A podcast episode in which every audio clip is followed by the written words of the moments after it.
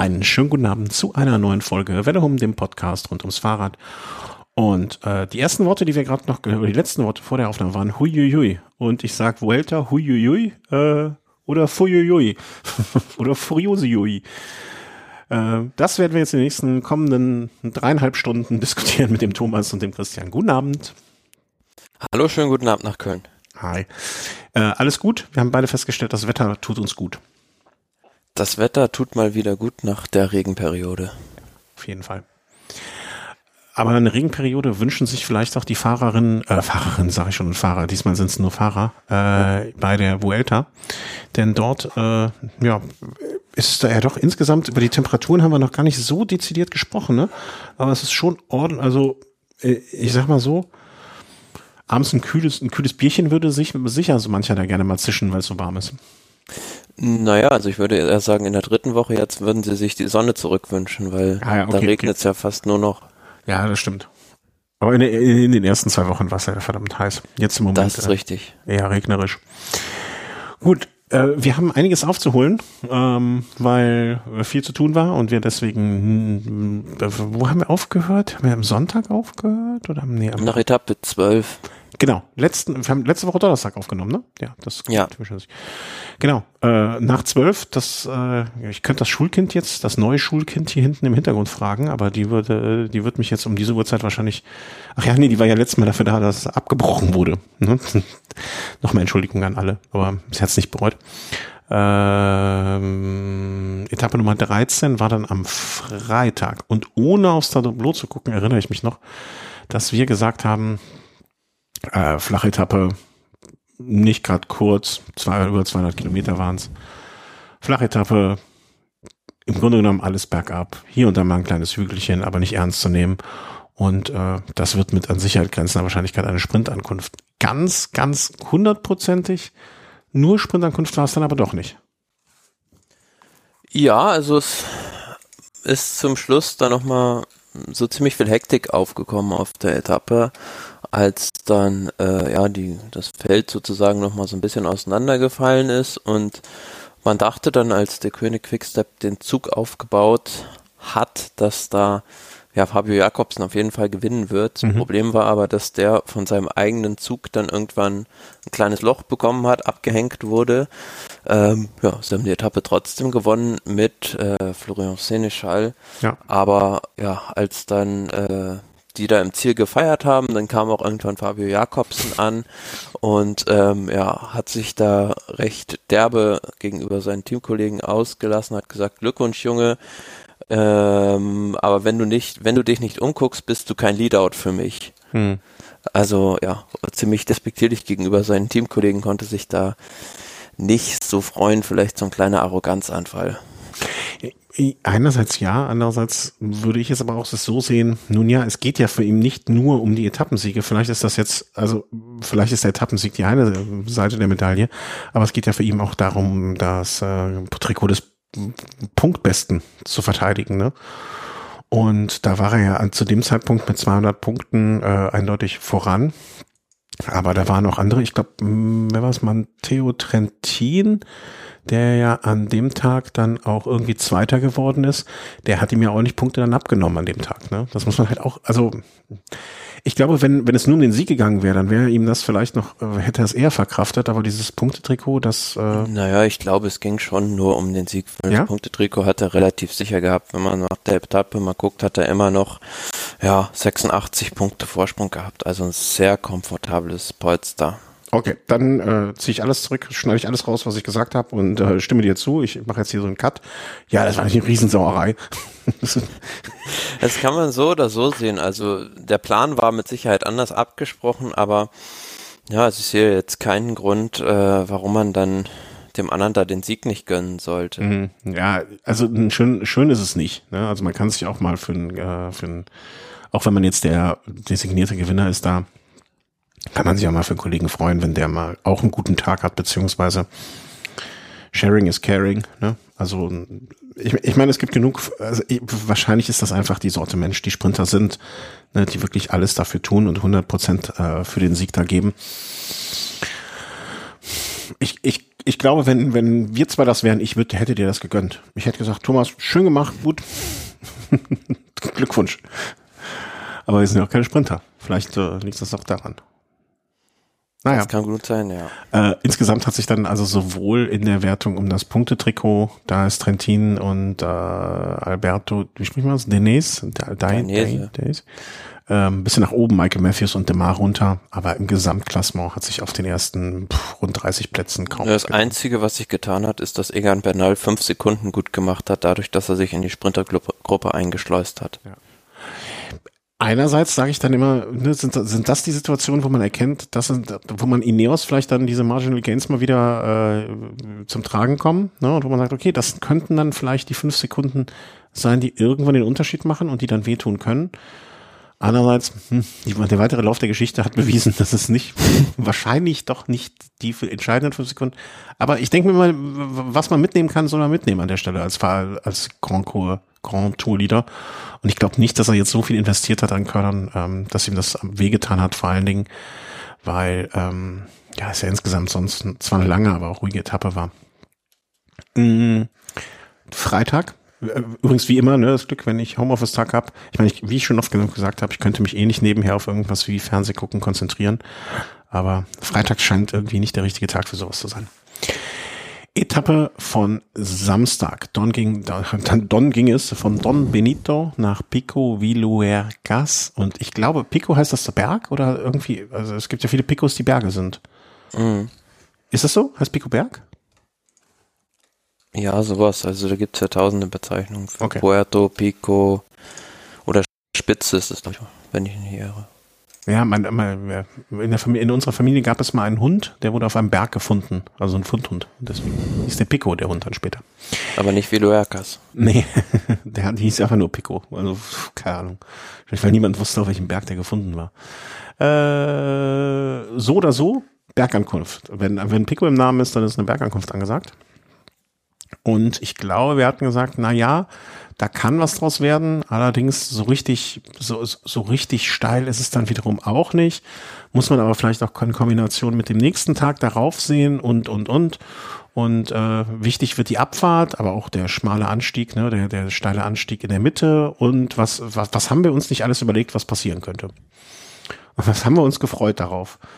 Naja, was ist bei rumgekommen am Ende des Tages? Also es, es gibt einen großen, ein, ein, ein, ein Team, was sich sehr gefreut hat, was wahrscheinlich auch an diesem Tag äh, abends mal kurz die Cover, sind das die Coverkorken dann, die knallen lassen und die völlig zu Recht äh, ihren Leader gefeiert haben, nämlich Robert Bardet, der die ganze Chose vorne gewonnen hat. Ja, war wieder ein Tag für die Ausreißer mhm. und ähm, ja, es war eine recht große Gruppe auch, die da weggefahren war und die beeindruckendste Leistung neben dem Etappensieger Romain Bardet, der da endlich mal wieder einen Sieg feiern konnte, fand ich, hat Jay Vine gebracht vom Team Alpecin Phoenix. Der ist nämlich ähm, beim Versuch, sich eine Trinkflasche von seinem Auto zu greifen, gegen das Auto geklatscht sozusagen und dann äh, lag er da auf der Straße. Er hatte dann auch schon so einen kleinen Rückstand, natürlich nach dem Sturz auf die Verfolgergruppe und wird dann am Ende noch Dritter. Also was, was, äh, ja, was für ein zäher Kerl, muss man da sagen. und was was freisetzen kann, ne? Auch irgendwie. Ja, also man hat dann ja gesehen, der kam da ja nur noch so mit so Lumpen angezogen ins Ziel. Also ja, alles weg vom Sturz. Gott, Gott, oh Gott. Ja, ich, ich habe die Zusammenfassung davon gesehen ähm, und da, ich konnte das jetzt nicht richtig zuordnen, also was genau da passiert war, aber so wie du es beschreibst, äh, scheint die Bezeichnung zäher Hund ganz äh, zutreffend zu sein. Das alles spielte sich in so einer großen Gruppe von, am Ende des Tages waren es 14, 14 Fahrer, die vor den ähm, Liedern angekommen ist. Also wie, wie, du schon sagst, was wirklich wirklich Großes und ähm, 15 Fahrer sogar. 17? Ja, 15 sogar, ja. Sogar Arno Demar, der da war, äh, ist noch ein paar Sekunden vor den Favoriten reingekommen. Ach so, ja, ich hätte den, ich hätte den jetzt, äh, den hätte ich jetzt nicht den da noch mit mit zugerechnet, einfach weil der Abstand so groß war. Also fast fünf Minuten. Mich nervt immer, weißt du, was mich irre macht? Immer wenn ich bei solchen, solchen Ausreißergruppen oder so den Nicolas Prodom sehe, möchte ich immer, möchte ich immer korrigieren, Prudom, Prudom, sag doch bitte Prudom. Das macht mich irre. Das hat mich wahnsinnig gemacht bei der Übertragung. Ähm, der AG de Serferrer, dessen Namen mich einfach so immer komplett irritiert. Ja, aber Bardet, ähm, weiß nicht, habe mich irgendwie ein bisschen für ihn gefreut. Also in den letzten, dieses Jahr ein bisschen untergegangen bei Team DSM. Ich glaube, der Wechsel tut ihm eigentlich ganz gut, mal was Neues zu sehen, mal was Gutes zu sehen, aber in den Ergebnissen hat es sich jetzt irgendwie, ne, also Burgos-Rundfahrt, jetzt das Bergtrikot, okay, aber so richtig niedergeschlagen in guten Ergebnissen hat er sich noch nicht, obwohl man eigentlich das Gefühl hat, es macht ihm, es, es, es ist gut für ihn. Ja, also es hat sich schon in gewisser Weise niedergeschlagen. Wie gesagt, bei der Burgos-Rundfahrt war schon sehr gut. Beim Giro war er auch nah dran an einem Etappensieg, am Klassement am Ende unter den Top Ten. Von daher hat sich da schon einiges getan. Mhm. Ja, aber hinten, apropos, es hat sich einiges getan. Was hat sich hinten getan? Weil es gab zehn Minuten äh, nach dem Rennen um den Etappensieg gab es noch den äh, das Rennen um die um den Rundfahrtsieg. Und da ja, letztlich muss muss man sagen, dieser Schlussanstieg fand ich war war jetzt nicht so dolle. Also ja. hat da auch wenig Möglichkeiten geboten, irgendwie was zu unternehmen. Ähm, Movistar hat es eigentlich ganz gut gemacht. Die haben dann mit Lopez attackiert äh, Roglic dann isoliert und er musste dann am Ende hinterherfahren alleine, aber ja gut, am Ende der Ertrag für Movistar sind vier Sekunden, die Lopez dann rausgeholt hat auf äh, Primus Roglic. Mhm. Es war auch diese, die, wir hatten ja zwischendurch mal ein bisschen Sorge, wenn ich mich recht entsinne, um diese Abfahrt von dem mittleren Berg, die war ja auch alles, äh, da war jetzt auch nichts, was man irgendwie, oder was die Fahrer so gefahren sind, dass man sich massiv hätte Sorgen machen müssen. Ähm, nee, es war, war harmloser, als man dachte. Ja, zumindest als es auf dem Papier für uns vorher erschien. Ähm, ja, wie du sagst, ne, Miguel Anke Lopez, super, super, äh, super Mann, ähm, paar Sekunden rausgeholt. Das war halt für mich immer noch zu dem Zeitpunkt so der Gedanke, und ich glaube, das haben wir auch mal in, in, in unserer Chatgruppe ausgehört, so dass da jetzt so langsam, also diese kleinen, ich will nicht sagen Nadelstiche, aber diese, hier mal vier Sekunden auf den verloren, hier mal fünf Sekunden auf den verloren und so weiter und so fort, dass man, dass zumindest ich zu dem Zeitpunkt gedacht habe, also der Roglic der ersten Woche hätte nicht hier was liegen lassen oder da was liegen lassen, sondern hätte eher den anderen was aufgebrummt. Zu dem Zeitpunkt dachte ich so, naja, okay, vielleicht wird doch noch was. Ne? Auch wenn jetzt nicht irgendwie einer der Gegenkandidaten, ähm, Gegenkandidaten oder Mitfavoriten da, da was Großes rausholt, aber hier mal was, da mal was, das, das könnte noch was werden. Das war zumindest meine irgendwie so Einstellung. Ja, zu dem Zeitpunkt war immer zumindest, immerhin zumindest das Rennen noch recht offen und man hat an dem Tag, finde ich, so ein bisschen gesehen, wie es eigentlich ja gehen könnte, wobei man natürlich auch sagen muss, ja, da war es dann natürlich schon so, auch schon nach der Etappe, dass die Konkurrenz von Roglic, ja, was so Mannschaftstaktik angeht, sehr, sehr gebeutelt ist. Doch schon gerade Movistar, ja, wenn man, da kommen wir vielleicht später nochmal dazu, mhm. die haben halt nur noch fünf Fahrer im Rennen. Ja. Äh, es war zu dem auch so ein Punkt, ne? Also am Anfang hatten, am Anfang hatten wir uns noch gefreut, dass wenig Leute äh, rausgefallen sind, wenn man sich jetzt mal, also aus, ne, aus der, aus, aus der, ähm, nicht nur aus dem Favoritenkreis, sondern auch insgesamt ähm, aus der Rundfahrt, das hat sich jetzt auch langsam so ein bisschen geändert, ne? Also ich finde, dass die Anzahl der Fahrer, die ausgestiegen sind, wenn man sich jetzt mal anschaut, ne, also ich, ich, ich springe mal jetzt auf den Jetzt-Tag, da ist eigentlich fast jeden Tag, wo so mindestens ein, zwei, drei Fahrer, also ich zähle mal so kurz durch, eins, also heute nach der 18. Etappe sind wieder eins, zwei, drei raus. Dann gestern eins, zwei, drei, vier, fünf. Rechnest du mal zusammen? Äh, sechs, sieben, acht, neun, zehn, elf, zwölf, ach, jetzt habe ich mich verrechnet. Naja, wurscht, relativ viele sind, da, sind schon raus und auch namhafte mhm. Namen am Samstag auf jeden Fall auch Carapaz ausgeschieden. Ja. Von daher, ja, hatte sich das so ein bisschen an. Und ich glaube, also mittlerweile bin ich auch der festen Überzeugung, ne, also bei den meisten oder bei vielen steht dann auch Erschöpfung einfach als Grund. Und das wird mit Sicherheit auch ein bisschen zumindestens äh, die Folge der ersten zwei Wochen sein. Also der und den Temperaturen, da bin ich felsenfest von überzeugt, weil so viele Stürze hatte man wirklich nicht gehabt. Mit Sicherheit, aber gerade jetzt äh, in der dritten Woche gab es dann doch noch einige Stürze, also keine Massenstürze, soll man so sagen, sondern Einzelschicksale ja. in Anführungszeichen, ähm, die dann dafür gesorgt haben, dass der eine oder andere da das Rennen verlassen musste. Ja, ja ich, ich meinte jetzt auch nur bis, äh, bis zu dem Samstag, ne? Wenn man anguckt, Carapaz wegen Erschöpfung raus, Schachmann wegen Erschöpfung raus, Oma Frere wird nicht hier richtig angegeben. Okay, Bayer und K, Sturzfolgen, Jasper Philipsen Fieber, würde ich jetzt auch immer mal so die ganzen Internisten äh, im Vergleich zu den äh, Chirurgen würde ich immer zu der zu den Temperaturen so ein bisschen zuordnen, aber da ist schon einiges dabei. Äh, Sprung wieder zurück. Das war der Samstag, wo Christian Eiking, äh, Ott Eiking immer noch im roten Trikot war. Das Gesamtführenden vor Guillaume Martin und Primo Roglic eine Minute 36 hinter. Aber ich glaube, zu dem Zeitpunkt hat auch niemand gedacht, dass jetzt, äh, dass das so in Madrid oder wo endet es nochmal diesmal? In Santiago, Santiago de Compostela. Genau, äh, dass es so da bleiben wird. Ne? Also man ist immer noch davon ausgegangen, Roglic, Mars, Lopez, Haig, Bernal, Yates, das sind so die Namen, um die es geht. Äh, vielleicht auch nochmal kurz Bergtrikot hatte dann zu dem Zeitpunkt am Samstag Bardet übernommen, äh, vor Caruso, Michael Wistorer, äh, der auch schon zwei Etappen gewonnen hat, glaube ich, ne? Ja. Das war, ja, genau.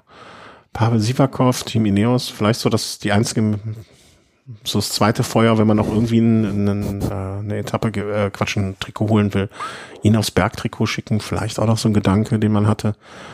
Aber naja, Samstag. Dann folgte der Sonntag. Ich glaube, ich habe eine Kapitelmarke vergessen. Nee, doch nicht. Gott sei Dank, Gott sei Dank. Ja, das waren fast 200 Kilometer. Äh, es war keine richtige Bergankunft mit, aber immerhin zwei Erstkategoriebergen, einmal zweite Kategorie und zum Schluss bis so ja, sieben Kilometer vom Ziel ging es dann in Drittkategorieberg noch hoch. Mhm. Also jetzt keine super steilen Berge, aber einige Höhenmeter gesammelt an dem Tag. Ja, und da waren wieder Ausreißer erfolgreich und ähm, ja, das war Raphael Maike hat da wohl Anschauungsunterricht von Chris Froome genommen. Äh, ich glaube, in 85 Kilometer Solo, was er da durchgezogen hat. Mhm. Ähm, Kreuzweig war da auf der Verfolgung, kam aber nie näher. Und ähm, von daher war das ja, eine ganz große Nummer.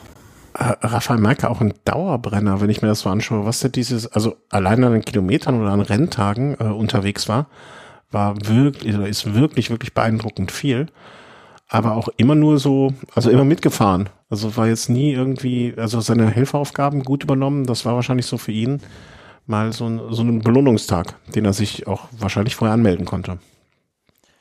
Ja, mit Sicherheit. Und sein erster Sieg jetzt auch seit geraumer Zeit dann wieder. Ja. Also ähm, seit wirklich geraumer Zeit. Mhm. Ich gucke gerade mal, wann ich das letzte Mal was sehe. Ich glaub, wenn man hier mal die Resultate durchguckt. Äh, Tirreno Adriatico, Dritter im Gesamtklassement. Mm, also 2021, 2020 hat er nichts gewonnen. 2019 hat er auch nicht gewonnen. 2018. Ich löse 2017. Ah ja. So. Da hat er das letzte Mal was gewonnen und zwar. Hat er auch bei der Spanien-Rundfahrt eine Etappe gewonnen. Ja, und zwar die 14. Er hat sich einfach nur am Tag vertan, weißt du? Er wollte, er wollte eigentlich wieder die 14, das ist seine Glückszahl. Ähm, hat nicht ganz geklappt, aber ich, ich glaube, das war so ein Tag, den hat er sich wahrscheinlich ange hat sich die mehr als einmal die Etappe angeguckt und hat sich das angeschmiert und hat gesagt, hier, okay, an dem Tag möchte ich. Und äh, das Team UAA war ja auch an dem, zu dem Zeitpunkt, naja, wie soll man sagen, äh, schon einigermaßen aus den Schuhen gefahren. Ja, die hatten ja sowieso keine großen Ambitionen, sage ich jetzt mal, in Richtung Klassement. Gut, David de la Cruz ist da irgendwo um Platz 10 unterwegs, ja. aber ansonsten, wenn halt der große Starter die Pogacar am Start ist, haben die anderen äh, Auslauf. Genau, und das hat er dann genutzt. Finde ich ganz schön. Also Raphael Maika weiß nicht, ist so ein Fahrer, dem ich auch immer, dem ich immer nur Gutes gegönnt habe. Also ich weiß auch nicht warum. Also der ist äh, irgendwie unterschätzt einigen. Ich finde, Raphael Maika hat so eine ganz komische Rolle immer irgendwo. Der hat es auch nie richtig geschafft, also nie richtig den Durchbruch, den man ihm irgendwann mal zugetraut hat, so in den, in den ähm, Saxo-Tagen. Aber jedes Jahr, oder nicht jedes Jahr offensichtlich, aber oft genug holt er auch mal so ein Ding, wo man sich sagt, ach, guck mal, hat er äh, gut gemacht. Ja, es ist seltener geworden in den letzten Jahren. Ähm, aber ja, vielleicht hat man sich auch beim Team Bora damals mehr von ihm erhofft. Ja, er war ja als Leader äh, mehr oder minder gekauft worden, oder? Für ja, als Star mehr oder weniger hat man ihn damals ja da den Leuten äh, hingestellt und ähm, ich finde so die Rolle ja, konnte auch dann nicht so ganz in den in ihn gesetzten Erwartungen erfüllen. Ja, absolut nicht, nee. was, also kam jetzt aber auch nicht von ungefähr. Ne? Also so ganz aus, ganz, ganz, ganz aus dem Nichts war, war das ja jetzt auch nicht, ne? dass man gesagt hat, okay, das könnte jetzt einer werden. Hm, schade. Also, aber naja, was soll's. Also immerhin.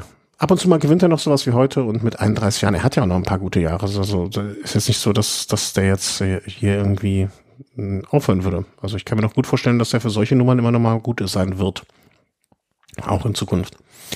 Äh, das war aber das Rennen, was sich vorne abgespielt hat. Äh, das war das Rennen äh, um den Tagessieg. Ja, und da muss man sagen, weil in der Favoritengruppe auch an dem Tag nicht so viel los. Ähm, die einzig nennenswerte Aktion war die, war der Angriff da von Adam Yates, ähm, der ein paar Sekunden, also 15 Sekunden auf den Rest der mhm. anderen Favoriten rausholen konnte, aber dann sieht man ja dahinter mit 2,57 Rückstand von Platz 5 bis Platz 18, also 13 Fahrer da innerhalb einer Gruppe angekommen. Ähm, da sieht man, das hat sich so ein bisschen selektiert, aber so richtig äh, was getan hat sich nicht. Nee, und eigentlich schade, weil wir hatten ja schon ein bisschen gehofft, dass sich an den zwei Tagen mal irgendeiner von den wirklich ganz engen Mitfavoriten äh, ein Herz nimmt und mal losstiefelt. Oder zumindestens mal et etwas so ernsthaft versucht und auch schafft, um die, Gesam um die Gesamtwertung wieder spannend zu machen. Aber da hat sich nun gar nichts getan. Also unter den ersten 18 äh, keinerlei Verschiebung, jeder ist in seiner Position geblieben und da muss ich sagen, so ab diesem Zeitpunkt ich will nicht sagen, war bei mir die Luft auch langsam raus, aber das, es war jetzt, wenn ihr es ja vorstellt, ich, ich hatte so ein bisschen die Assoziation von so einem Holzkohlegrill, weißt du? Den, mm. den feuerst du am Anfang an und dann wird der immer, dann geht dieser Grill so langsam nach hinten runter und so, so irgendwann verliert er seine Kraft und am Ende schleppt man sich, legt man die letzte Bratwurst noch am, am, am nach drei Wochen drauf und die wird auch noch gegrillt. Aber so zwischendurch nochmal ein Feuer entfacht wurde jetzt bei mir nicht, um ehrlich zu sein, in dieser, am Ende dieser Woche oder an diesem Wochenende. Nee, ich denke, es liegt auch so ein bisschen daran, an der Streckenplanung einfach diese beiden Etappen am letzten Wochenende waren äh, nicht so gut, finde ich, von der von der Charakteristik. Also mhm. äh, zumindest bei der Sonntags äh, ja, Bergetappe, wer hätte ich es cool gefunden, wenn hinten raus nochmal eine, ja, ein schwerer Berg kommt als Bergankunft. Mhm. Ja, das zumindest irgendwie die Chance gegeben. Oder, aber selbst wenn man jetzt, man hätte es ja auch andersrum machen können, ne? den nicht noch eine Bergankunft hinten ranhängen, sondern vielleicht diesen letzten Rollerberg dann als letzten Berg nehmen können, ne? um da lang genug, ne, 20 Kilometer war der ja, glaube ich, lang. Da hätte man ja auch irgendwie auch bei den 5,5 Prozent nur, ne? aber ist lang genug, wenn man unten gestartet hätte, hätte man ja auch Zeit haben können. Irgendwie war es jetzt nicht so, dass ich nach dem Wochenende gesagt habe, boah geil, da passiert jetzt bestimmt noch mal ganz, ganz, ganz, ganz, ganz viel in der kommenden Woche. Am Montag passierte naturgegebenermaßen wirklich sehr, sehr wenig. Das ja, war Ruhetag. Ruhetag, genau. ähm, dafür sollte dann am Dienstag wirklich ein Feuerwerk abgebrannt werden bei der Sprintankunft. die man äh, da, ja einfach hinten rausgucken konnte. Also da war nicht so viel. Jakobsen gewinnt wieder. Ja, es war dieser Zickzack-Kurs da rund um die Küste so ein bisschen. Und ja, am Ende fand ich den Sprint dann doch eine recht knappe Angelegenheit. Hat zwar Jakobsen da dann glaube ich mit einer halben Radlänge oder so doch gewonnen, aber Schrödi Mois vom Team Bora Hansgrohe kam ihn doch da bedrohlich nahe. Mhm. Man hätte sich mal auch überlegen können, wie geil es gewesen wäre, wenn, wenn einfach Jakobs einen Sprintzug gestreikt hätte. So nach dem Motto, du pfeifst uns an. wie die, wie heißt es, äh, GDL-Lokführergewerkschaft. Ja, genau. ja. genau, unser Zug streikt heute, lieber Jakobsen, nicht mit uns. Wer uns beschimpft, der fährt allein. Ja. Das wär, hätte, ich, hätte ich Lust, also ne, müß, man müsste das eigentlich, eigentlich mal nur so beim Frühstück ja vielleicht mal andeuten, ne? So, ey, äh, sag mal, Fabio, kannst du mal kurz die Milch nochmal fürs Müssen mitbringen? Äh, hier dein Zug braucht ein bisschen Ölung, weil sonst ist heute ein ganz schlechter Tag. Ganz, ganz schlechte Beine heute. Äh, was für ein Spaß. Naja, also damit war ja dann für die, für das ich weiß nicht, aber schon uneinholbar das äh, punktet, äh, das ja, also das Sprinter-Trikot damit hatte ich glaube schon fast ja, ne? Er hat 250 zu 123 Punkte, also mehr als das Doppelte. Ja, also realistisch gesehen ist er da nicht mehr einzuholen. Ja, ja, ja also klar, wenn irgendwie Sturz oder irgendwie sonst was. Aber da müsste Trentin, der jetzt Zweiter ist, äh, glaube ich, jetzt wirklich jeden Punkt noch irgendwo auflesen, damit er überhaupt noch eine kleine Chance hat. Deswegen an der Stelle kann man ihm ja fast schon gratulieren. wenn er heil ankommt und sein, nicht einer seines Zuges ihn da vom Rad schmeißt. Ähm, Gesamtwertung vielleicht auch nochmal an dem Punkt äh, kurz erwähnen. Also Christian Ottgar Eiking immer noch auf ersten Platz vor Guillaume Martin, Primoz Roglic 1,36 dahinter. Roglic vielleicht, um das auch mal zu sagen, zu Mass nach dem Dienstag, also nach dem Vorvorgestern, äh, war der Abstand rund eins, nee, rund 35 Sekunden. Sekunden. 35 Sekunden. Miguel Angel Lopez nochmal, also rund 50 Sekunden, nicht ganz, ich bin nur schlecht so im Negativ. Ja, also alles noch eigentlich so okay beieinander. Also zu dem Zeitpunkt konnte man auch sagen, naja, wer weiß, Roglic lässt nach. Was war ja unser, ich sag mal, unsere äh, Arbeitshypothese. Äh, er baut in der letzten Woche ab, die anderen auf. Nun ja, so gingen wir dann in den Mittwoch, ähm, an dem dann es wieder einen Berg hochgehen sollte. Und ähm, ich bin ja in einer, ich arbeite in einer sehr radsportaffinen Firma. Und dort unterhält man sich natürlich auch jeden Tag und ein Arbeitskollege meinte schon, oh, ich muss früh nach Hause gehen wahrscheinlich, weil heute geht's los. Und es hatten sich groß angekündigt. Lopez wollte äh, kämpfen bis zum letzten Atem. Also ich finde es immer so schön, wenn diese Formulierungen, ähm, man das so in so Interviews liest. Und man denkt sich dann auch so, das kann eigentlich jetzt nur so eine ganz martialische Formulierung sein, die so in der Übersetzung nicht mehr so gut klingt. Also wir kämpfen bis zum letzten, wir stehen in unseren Schuhen bis zum letzten Atemzug fast und solche Sachen, ein bisschen zugespitzt, aber so klingt das manchmal. Also ich weiß nicht, ob jetzt Miguel Angel Lopez derjenige ist, der bis zum letzten Atemzug neben mir stehen soll, wenn es um eine ernsthafte Situation geht. Weil eigentlich haben sie, wurden sie alle abgekocht. Mm, ja, also das war eine sehr, also die beste Etappe der Vuelta bislang, fand ich. Mhm. Ähm, war auch so ein bisschen, haben viele gesagt, die Königsetappe zu den Lagos de Covadonga, weil da zweimal erste Kategorie drin war, einmal dritte Kategorie und dann noch dieser Außerkategorie, Ehrenkategorie Anstieg zu den Lagos de Covadonga. Und das Rennen wurde brutal hart ausgefahren vom ersten Kilometer, also da kam ganz, ganz lange gar keine Gruppe weg.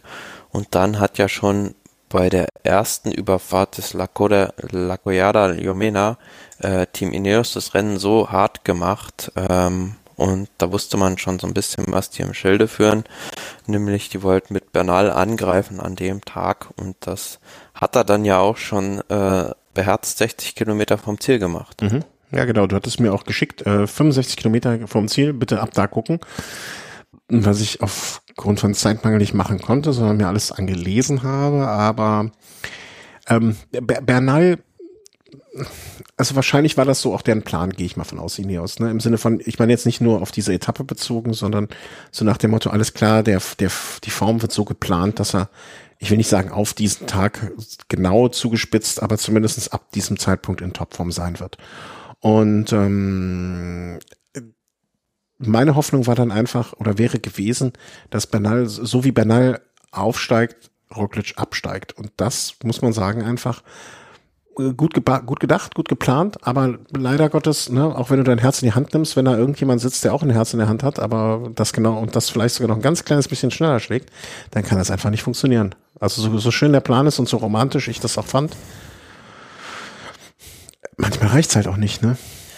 Der Bernal ist dann ja mit Roglic zusammen losgefahren und die beiden haben ja die Favoritengruppe dann ja recht schnell äh, abgehängt, beziehungsweise den dann ein, zwei Minuten auch abgenommen und das Problem war aber so ein bisschen, dass es dann zwischen diesem Berg äh, der ersten Kategorie, also der vorletzte Berg und dem Schlussanstieg noch ein ziemlich langes Flachstück gab mhm.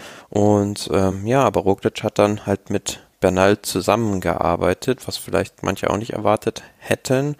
Aber andererseits kann man ja sagen, wenn man das Ganze aus der Perspektive von Roglic sieht, er hat ja nicht so viel zu verlieren gehabt. Also Absolut. er hätte auch sagen, sagen können, ähm, er bleibt jetzt hinten sitzen und lässt dann seine Mannschaft fahren.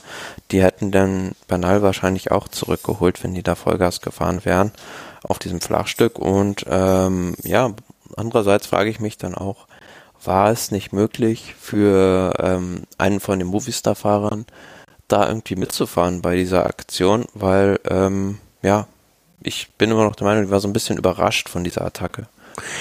Ich, ich, finde, also die Taktik von Roglic, sich einfach nicht nur dran zu hängen, sondern mitzuarbeiten, klingt, war für mich so absolut nachvollziehbar im Sinne von, naja, also ich habe jetzt vielleicht noch, würden wir jetzt mal den engsten Favoritenkreis äh, betrachten, dann habe ich einfach äh, einen Bernal, da habe ich dann einen Angel Lopez, da habe ich einen Mass, da habe ich vielleicht noch einen Jack Hague, ähm, einen Yates vielleicht auch noch, ähm, aber das sind alle Leute, die kann ich alle heute auf einen Schlag eliminieren, wenn ich mit Bernal zusammenarbeite. Dann kann ich mich nur noch auf einen konzentrieren und äh, habe den Rest aus dem Rennen rausgenommen. Und ich glaube, das war einfach die, die, der ganz einfache und schlichte Plan mit guten Beinen. Und ähm, gab es denn, das, das weiß, kriegst du ja hinterher mal so in der Nach in der Folgeberichterstattung äh, besser mit, als ich es bekomme. Gab es denn auch Spitzen von den Movies Richtung Ineos mal wieder? So nach dem Motto, äh, warum schleppst du Roglic weg? Weil äh, aus der Perspektive könnte man es ja auch betrachten. Warum unterstützt? Nein, gar nicht. Gar nicht? Okay.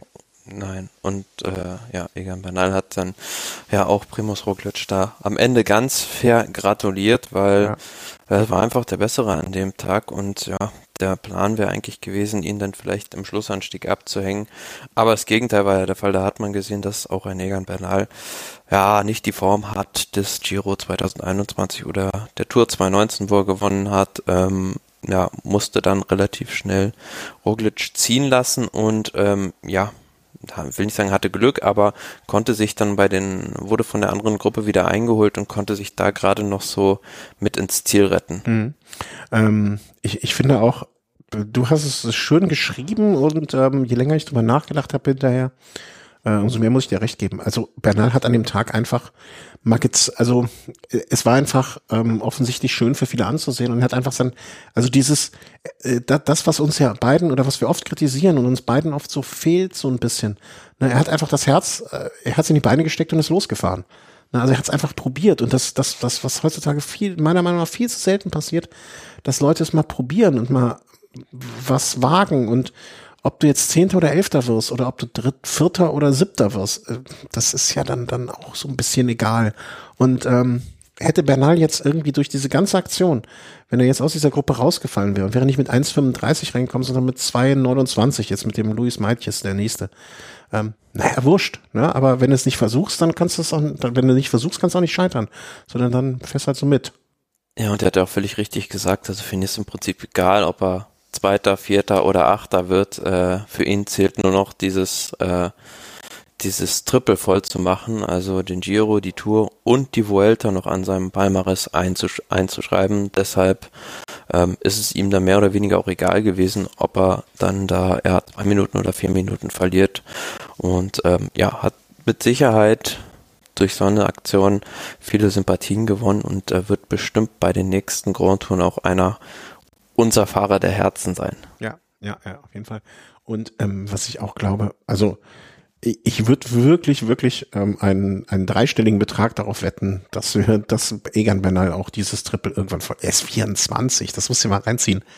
Ja, also, der, der hat jetzt mhm. noch, also wenn auch, ähm, wie wir es immer sagen, die Südamerikaner oftmals nicht die langen Karrieren hinten raus haben. Also wenn ich mir, er wird kein Chris Horner und jetzt noch äh, rund 18 Jahre fahren. Aber äh, selbst wenn er jetzt nur noch in Anführungszeichen sieben, acht Jahre fährt, also wenn der die Vuelta nicht mehr gewinnt, dann, dann weiß ich auch nicht, ey, dann, dann esse ich einen Fahrradschlauch. Also das äh, wird schon passieren. Äh, ja, also meine grundsätzliche so ein bisschen Zuneigung zu den südamerikanischen Fahrern, die ich seit dem Lesen des Buches über sie äh, in mir entdeckt habe, möchte ich sagen, äh, wurde dann nochmal bestätigt. Also Egan Bernal sehr, sehr schön. Ich habe in einer Zusammenfassung, ich habe so einen Ticker nachgelesen, also das mache ich jetzt in, in, letzter Zeit auch relativ gerne, um mir wirklich ein möglichst genaues Bild äh, von so einer Etappe dann machen zu können, wenn ich es nicht sehen kann. Äh, da stand dann drin, äh, ein englischer Ticker war das, als Sepp Kuss dann äh, auch noch angegriffen hat, also dass er wirklich nochmal das Messer in den, in, in den Rücken der Mitfavoriten gesteckt hat oder rumgedreht hat oder ja das war ja fast ne? schon so eine so eine kleine Demütigung also Sepp Kuss ist dann noch Zweiter geworden und hat dann der Konkurrenz noch die Bonifikationen weggenommen und da gab's auch einen recht guten Schnappschuss nämlich Primus Roglic der ist nach seinem Etappensieg ziemlich schnell wieder aus dem Ziel in Richtung Tal gefahren und da kam halt gerade die Verfolgergruppe ins Ziel und Roglic fuhr denen entgegen und äh, Sepp Kuss hat ihm dann halt noch zugewunken. Ja, also das Demütigung, also ich fand dieses Bild mit dem Messer im Rücken wirklich sehr, sehr schön. Äh, Demütigung ist auch das richtige Wort dafür.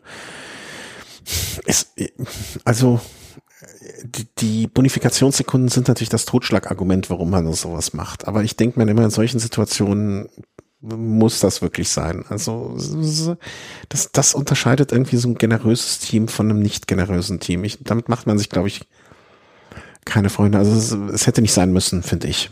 Also man, die paar Sekunden, wie viel sind das? Ich glaube sechs, vier und zwei, kann das sein? Ich glaube zehn, sechs und vier. Zehn, sechs und vier. Also ob die sechs Sekunden warte mal, äh, wäre jetzt Miguel Angel Lopez nicht Dritter, sondern Zweiter geworden, hätte er zwei Sekunden eingebüßt. Also weiß ich nicht, ob man für diese zwei Sekunden sich diese so eine Aktion starten muss. Also fand ich nicht, also als ich es gesehen habe, fand ich es nicht unbedingt so. Es, ist, äh, es hat bei mir nicht Sympathien ausgelöst. Irgendwie, also wenn äh, ich finde bei dem Team Jumbo ist das immer so ein Auf und Ab ne, von Sachen, wo man sagt, okay, hier haben sie wieder ein bisschen Sympathien gewonnen, hier haben sie wieder Sympathien verloren, das ist immer ganz komisch. Aber ja. Lirum Larum, ähm, man muss sagen, an dem Tag ist Primo Roglic definitiv uneingeschränkt ins rote Trikot gefahren. Äh, und jetzt haben wir auch das erste Mal, finde ich, so ein, so ein bereinigtes Klassement, weißt du, wo so, wo, wie, also jetzt wird da oben auch keiner, ist da oben keiner mehr, der da nicht richtig, so richtig, richtig hingehört äh, mit Primo Roglic 2,30 dahinter Mass, Miguel Angel Lopez 2,53, Jack Hague 4,36 und Bernal mit 4,43. Ähm, Yates vielleicht noch mit 5,44 dahinter zu erwähnen, dann Sepp Kuss, Gino Meda, Guillaume Martin und Luis Manches. Wenn du jetzt mal ausblenden könntest, was du heute gesehen hast, Hattest ich will noch was zur Etappe von, von, so. äh, von Lagos de Covadonga ja, dann sagen. Schieß los, schieß los, schieß los. Eine Sache, die noch recht merkwürdig war, war, dass äh, ja in dem in dem äh, ersten Erstkategorie Berg war ja eine Spitzengruppe vorne mit gut einer Minute Vorsprung mhm. und dann hast du halt äh, ja, wie so eine Rakete aus dem Feld rausschießen sehen, Mikkel Landa attackieren sehen. Ah ja, das stimmt, das habe ich gelesen und dann hast er hinterher abgebrochen, ne? Ist der nicht dann hinterher ausgestiegen? Äh, der ist dann äh, ja relativ schnell, also auch total leichtfüßig, also hätte Primoz Roglic wahrscheinlich nicht leichtfüßiger machen können, da hingesprungen zu dieser Gruppe und dann dachtest du schon, okay, heute ist der Tag, an dem Landa zumindest seine Etappe gewinnt, wurde dann aber mit dieser Gruppe wieder eingeholt, ja, und am Ende der Etappe ist er dann ausgestiegen und hat gesagt, ja, ich habe nicht die, die nötige Form, um hier irgendwie was zu reißen und ist dann einfach ausgestiegen. Und dann habe ich mir so ein bisschen ins, äh, ins Gesamte gedacht, ähm, ja, das ist ja auch nicht so toll fürs Team. Also ich würde mal so sagen, äh, ich habe Landa da nicht einmal irgendwie vorne einen Meter im Wind gesehen und Yukiya Arashiro hat dem Team mehr gebracht bei der Vuelta als Landa. Mhm. Äh, hast du den Grund dafür in irgendeiner Art und Weise irgendwo oder einen Kommentar, der dieses Verhalten oder diese Fahrweise erklären könnte, gelesen? Ich denke, er wollte sich einfach vielleicht nochmal testen und dann, ja, du, halt, denke ich, auch viel auf der mentalen Ebene. Ja, aber hm, also ist jetzt nicht eine Aktion, also dann auch auszusteigen nach sowas. Also vor allen Dingen, wenn du jetzt sagst, der ist da hingefahren vorne wie so ein, wie, wie, ein, wie ein kleines Wie ein Moped, ja. Hm, und dann zu sagen, okay, ich habe nicht die Form. Ich meine, klar, man kann sich auch mal selber kurz betrügen, ne? Und dann äh, sozusagen sich selber da was vormachen und vielleicht äh, was machen, aber dann komisch. Er ist auch gar nicht mehr gewertet worden am, am ist er während der Etappe noch ausgestiegen? Ja, ist dann scheinbar während der Etappe noch vom Rad gestiegen. Kurios. Kuriose Nummer. Also er ist noch nicht mal unter Dittnat Finish gelistet. Sehr, sehr komisch. Ähm, ja, ist, ist jetzt jedenfalls nicht. Wir, wir standen ihm ja immer positiv gegenüber, aber es ist jetzt nichts, womit man sich noch mehr Freunde macht. Muss man sehr, äh, also auch nicht, nicht mehr Punkte bei uns.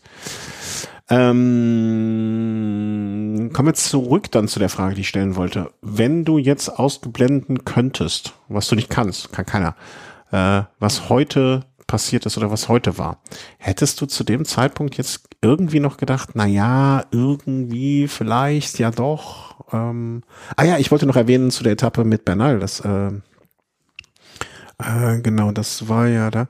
Ähm, meine Theorie, die ich auch noch äh, mitbekommen habe, oder war das genau das? Warte mal, ich bin gerade mit den Tagen durcheinander. Ich denke auch die ganze Zeit. Genau, äh, kam auch auf. Na ja, hm, vielleicht hat man auch versucht, einfach Rick Roglic dazu zu treffen, äh, zu bringen, dass er stürzt. Also dadurch, dass man Druck auf den Abfahrten auf ihn ausübt. Was hältst du davon? Von dieser etwas sehr weit hergeholten Theorie, die mir auch ein Kolumbianer steckte, muss ich zugeben. Ja gut, dann hätte man, denke ich, die ganze Aktion anders aufziehen müssen. Dann hättest du halt äh, von diesem äh, letzten Erstkategorieberg von den Lagos de Covadonga mit der ganzen Mannschaft von vorne runterbrettern müssen. Mhm, okay. Und dann vielleicht irgendwie versuchen, äh, ja, Primus Roglic da unter Druck zu setzen und sein Team. Aber so als einzelner Fahrer bringt das dann, denke ich, wenig. Okay, also du denkst, man hätte da zum, dann hätte man einfach mit allen, ah doch, ich habe hier Michelanda gefunden, man hätte einfach mit mehreren Leuten dann diese Aktion starten müssen. Vielleicht mit zwei. Problem ist, Pro, ja, Problem ist, Ineos hat ja kaum noch Fahrer. Genau, das, äh, ja, aber man hätte ja vielleicht auch noch so einen so einen Movie-Star-Menschen dann noch mitnehmen können. Miguel Angel Lopez. Auch die haben ja keine Fahrer mehr. Also nach der Etappe ist ja ist auch keiner mehr da. Carlos Verona noch ausgeschieden bei Movistar, bei Ineos ist noch Van Bala ausgeschieden. Also ähm, ja, da haben sich die Reihen doch sehr gelichtet. Das ist auch was von eine Tatsache, von der Primus Roglic ein bisschen profitiert. Und woran man es am deutlichsten sieht, dass die Movistar, wir müssen jetzt alle, äh, haltet euch mal kurz, kurz fest, wo ihr sitzt oder steht oder sonst was, ne? Nehmt euch kurz, kurz einen Moment Zeit, dass die Movistar ist noch nicht mal auf dem Podium bei der Mannschaftswertung. Ja, obwohl sie zwei Fahrer in den Top 3 haben. Das ist dramatisch. Also ich weiß nicht, wie sie das noch ändern wollen. Die haben ja noch ein bisschen Zeit, aber das, äh, ja, da, dramatisch. Ähm, dramatisch. Kommen wir zur Etappe von heute, Donnerstag, dem, was sind Datum, mal, 2. Was war der 2. Ja, 2. September. Ja. Hm, wäre jetzt auch nochmal, also, hast du meine Frage von ihm eigentlich beantwortet? Ich glaube nicht, oder? Habe ich beantwortet, ja, wie man das hätte machen können. Nee, nee, nee, ja, ja, ja, nee, ich glaube, ich habe mich selber verrannt bei der Frage. Ich wollte eigentlich noch die Frage stellen, hättest du, saßt du zu dem Zeitpunkt, also nach der Etappe von gestern, ähm, also hast du noch in irgendeiner Art und Weise daran geglaubt, dass Primus Roglic mit ehrlichen und äh, normalen Mitteln aus dem roten Trikot oh, es ihm entreißen, entreißen werden kann, äh, weggenommen werden kann wieder? Nö, es sei denn, er stürzt oder hat einen ganz schwarzen Tag. Äh, ansonsten ist das ähm, eigentlich bei dem Vorsprung mit dem Zeitfahren noch in der Hinterhand nicht mehr möglich. Okay. Ja, dann können wir uns ja den Rest jetzt auch sparen. nee, also es gab ja heute auch noch Sachen, die es äh, zu besprechen gibt, beziehungsweise zumindestens die ja auch er erfreulich sind. Ne? Also für das ein oder andere Team zumindestens gab es ja heute Sachen, die erwähnenswert sind und wo man auch gratulieren kann. Denn es gab heute eine Etappe von Salas nach Alto del, del Gamonidero. Relativ kurze Etappe mit 162 Kilometern, aber ein bisschen komisch, weil der erste Anstieg, äh, den, den, der, der erste Berg kam schon nach rund 34 Kilometern, dann mal eine lange Abfahrt, ein kleines Flachstück nur, eine lange Auffahrt. Also es war so ein bisschen immer langsam hoch, dann wieder langsam runter um dann am Ende ein, ich will nicht sagen Monster, aber schon einen sehr langen Anstieg von 16,8 Kilometern mit im, nee, warte mal, Final Ramp, doch, 10, finale 10 Prozent Horse-Kategorie, also es war schon ein Hügelchen am Ende. Ja, das ist ein Berg, der ähm, von vielen Fans lange gefordert wurde, dass er in die Vuelta mal aufgenommen wird, mhm. weil ähm, ich finde, man hat heute auch gesehen, der reiht sich nahtlos, wie er sich präsentiert hat, in die Reihe der Kolosse wie Anglerou, Mortirolo, Zoncolan in die Kategorie ein. Also super steil und auch, ja, was ihn halt so besonders macht, ist, dass er bei dieser Steilheit von 10 Prozent, circa im Schnitt 15 Kilometer lang ist. Davon gibt's nicht so viele Anstiege. Mhm. Naja, und dann hat man, also hätte man ja schon so ein bisschen die Hoffnung haben können, okay, 15 Kilometer, 10 Prozent, das könnte jetzt nochmal was sein, wo, wie du am Anfang gesagt hast, wenn da jemand einen schwarzen Tag hat oder wenn jemand nicht gut drauf ist, wenn jemand nicht die Beine hat, dann könnte man ihn da an der Stelle ja aus den Schuhen fahren und äh, vielleicht dann doch nochmal, also diese mögliche potenzielle Wende einleiten. Ähm, der Abstand war ja im Gesamtklassement von Roglic auf Mast zwei Minuten ist jetzt, also wir haben schon Leute mit größerem Vorstand eine Tour Vuelta oder Giro kurz vor knapp noch verlieren sehen. Ja, ähm, zum Szenario der Etappe war so, dass da eine Ausreißergruppe vorne war und dann ähm, ja, hat Michael Storer schon am drittletzten Berg mit der Brechstange versucht, hat sich von seinen Fluchtgefährten abgesetzt und einen Vorsprung von gut fünf Minuten auf das Feld rausgefahren. Aber das Problem, was ihm dann zum Verhängnis wurde, war dieses lange Flachstück mhm. zwischen dem Alto de la Cobertoria und dem Alto del Cordal. Ähm, ja, es waren gut 30, 40 Kilometer und da sind dann halt hinten Bahrain und Movistar mit äh, vier, fünf Mann hinterhergefahren, haben die Lücke so weit zuge zugefahren, dass er ja mit nicht mehr ausreichend Vorsprung in den Schlussanstieg reinkam. Und ähm, ja, beim Schlussanstieg war so ein bisschen das Problem, finde ich, dass sich alle von Team Bahrain so ein bisschen, da haben äh, einschläfern lassen. Mhm. Also deren Taktik äh, für bare Münze genommen haben. Die sind einfach von vorne gefahren die ganze Zeit, aber ein Tempo, was nicht so wirklich hoch war. Und dann ja. hat man gesehen, dann kam ähm, ja Team Intermarché Vonti nach vorne und ähm, wollten dann mit Luis Meintjes in die Top Ten und da hat man dann gesehen, da sind dann gleich drei, vier Leute von Bahrain gleich fliegen gegangen, als sie mal ein bisschen das Tempo angezogen haben. Und äh, nicht ohne Grund, ne? also an dem Tag, jetzt hat dann Jack Hake in der Gesamtwertung äh, in Richtung Podium doch ja, ein bisschen Zeit verloren auf die beiden Movistar-Fahrer.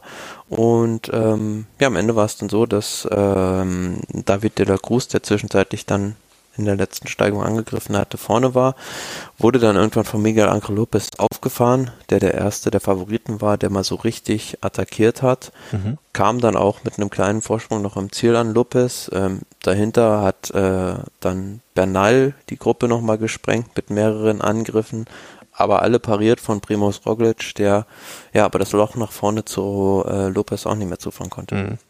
Also einfach zu stark, muss man sagen, wenn man die letzten Meter gesehen hat, zu stark für alles. Also da kann man einfach nur sagen, dass die den wirklich, wirklich optimal äh, vorbereitet haben auf, also dass wirklich die Luft nach hinten raus äh, bei den Etappen nicht ausgeht. Ne, also er, er schafft mit seiner, er hat sich die Kräfte wohl offensichtlich so gut für diese drei Wochen eingeteilt, dass man, dass er sich da keine Sorgen machen muss. Und es gab ja wirklich kaum, ich würde behaupten mal, ohne es jetzt genau nachzusehen, es gab keine Etappe, wo er an einen Favoriten oder einen Mitfavoriten, einen potenziellen Mitfavoriten mehr als eine Minute verloren hat, oder? Fällt mir kein äh, Nee, glaube ich nicht. Aber was natürlich bei Lopez immer auffällt, so, also je höher, desto besser. Also ich habe vorhin einen schönen Tweet gelesen, ähm, seine Etappensiege ähm, auf großer Höhe. Sierra Nevada hat er gewonnen, 2510 Meter. Col de la Los, 2304 Meter. Filosieras Comechigones, 2140. Cala Alto, 2120. Mont Ventoux, 1909.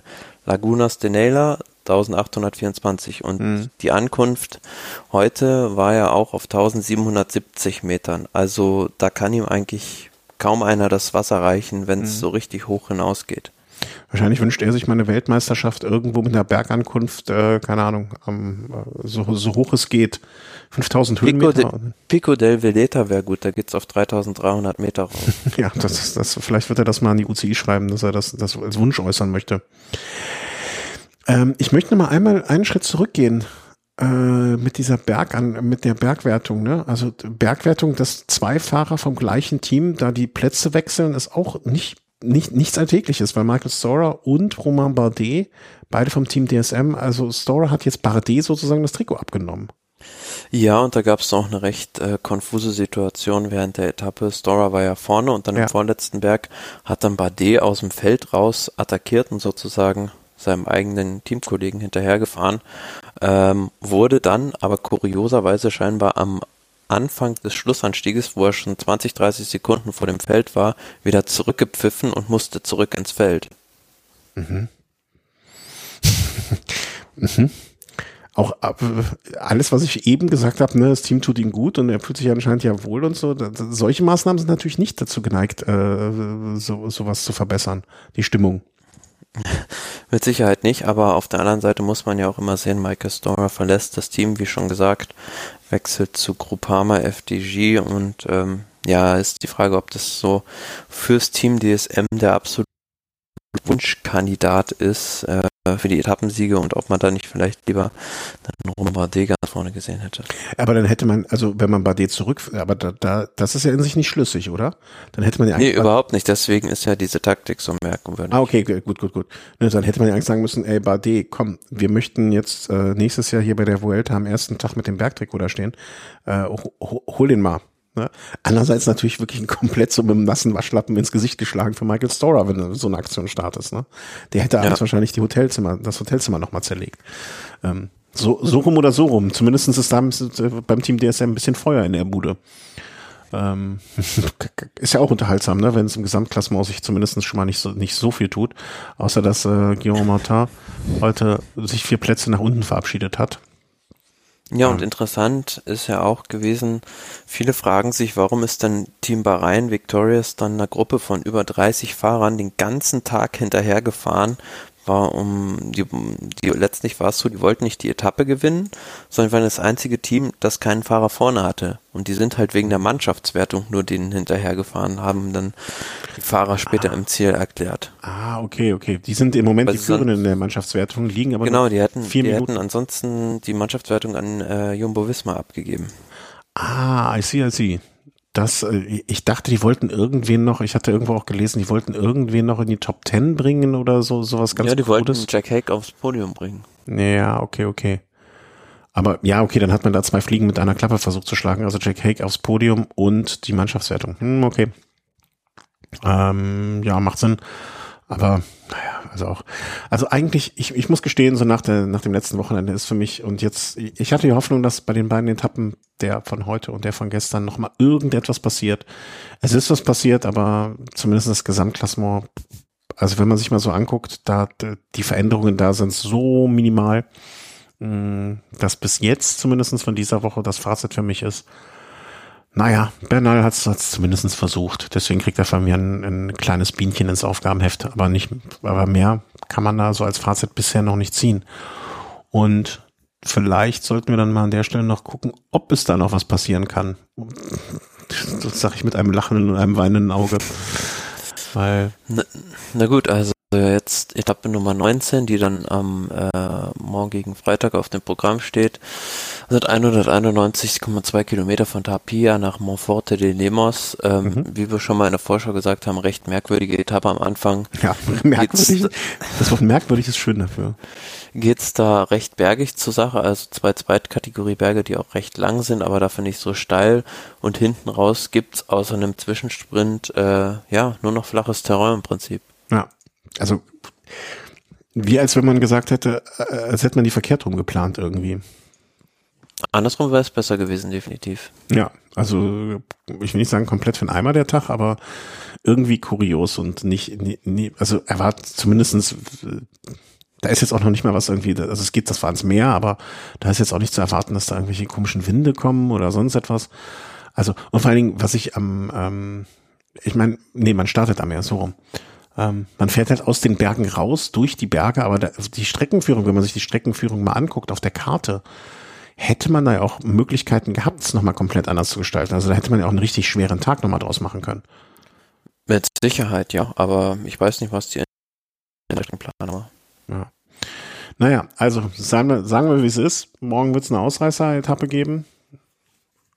Sprint, glaube ich, also könnte auch sein, aber da muss die Konstellation mit der ersten Fluchtgruppe schon extrem günstig sein. Ja, ja, ja. Und ich glaube auch nicht, ich glaube, die Sprinter sind auch mittlerweile, also sind ein bisschen durch und die letzten Tage waren jetzt für die zumindest auch nicht ganz einfach. Ich glaube, das wird morgen irgendwie eine ganz krude Etappe. Also ich glaube, dass hinten die, die, die Fefs wird es quasi fast nicht Angriffspakt geben. Warum auch immer man sich da nicht mehr attackieren soll. Ähm, aber da wird, das wird morgen ein Tag, wo ich dich hinterher frage, oder wo du mir hinterher die Nachricht schon schreibst, ähm, kannst eigentlich drei Kilometer vom Ziel gucken oder wie sowas, weil da nicht mehr viel passiert. Ist auch immer lustig, wenn äh, das ist ja mittlerweile so, mh, hm, hat sich schon eingespielt, manchmal so, so guck sechs Kilometer vom Ziel und dann denke ich so, ah, sechs Kilometer vom Ziel, ah, Bergankunft, 20 Minuten, ja, okay, kriegst du noch hin. Und dann ist es die Aus, sind das die, die Lieder vorne und die anderen sind noch zehn Minuten dahinter. Riesendurcheinander. Äh, Etappe am Samstag ist von San, Chen, San Chenchos? San Chenchos? Das ist das Baskisch. Irgendwie so. Ich, ne? Nach Mos Castro de Herville. Ich das also, ist so ein Mini-Lüttich, Bastogne Lüttich oder ja. Ja, ich glaube, das haben wir so in der ersten Sendung bezeichnet, ne? Also, ich sag mal so, wenn, wenn angenommen Roglic, was ihm jetzt zu dem Zeitpunkt hätte, also jetzt zu dem Zeitpunkt denke ich auch, hat er die Vuelta verdient. Wenn es da jetzt nochmal passieren sollte, dass er wirklich einen schwarzen Tag hat, warum auch immer, Hungerast, Magenprobleme, irgend, irgendwie so etwas, dann könnte man natürlich an dem Tag nochmal attackieren. Da gibt es hinten raus, ich sag mal ab so, mh, hm, was ist das, ab Kilometer, ja, vielleicht ab Kilometer 105, vielleicht auch 140 so ungefähr oder 108. Ja, da sind schon noch so mal eins, zwei, drei, vier, fünf Berge und eine Bergan Bergankunft ist schon fast ein bisschen zu viel gesagt, aber gäbe es noch Möglichkeiten, ähm, wenn da so zwei, drei Leute einspannen miteinander, da noch was zu versuchen, aber der Glaube alleine fehlt mir daran. Ja, die letzten 100 Kilometer im Prinzip noch auf und runter. Hm. Ich denke eher, dass es da vielleicht noch so ein bisschen, wenn da noch was passiert in Richtung äh, Kampf, wo noch geht, dass da entweder Bahrain was gegen Movistar probiert oder Movistar gegen Bahrain oder Bernal nochmal irgendwie mit einer Hauruck-Aktion versucht, äh, nach vorne zu kommen.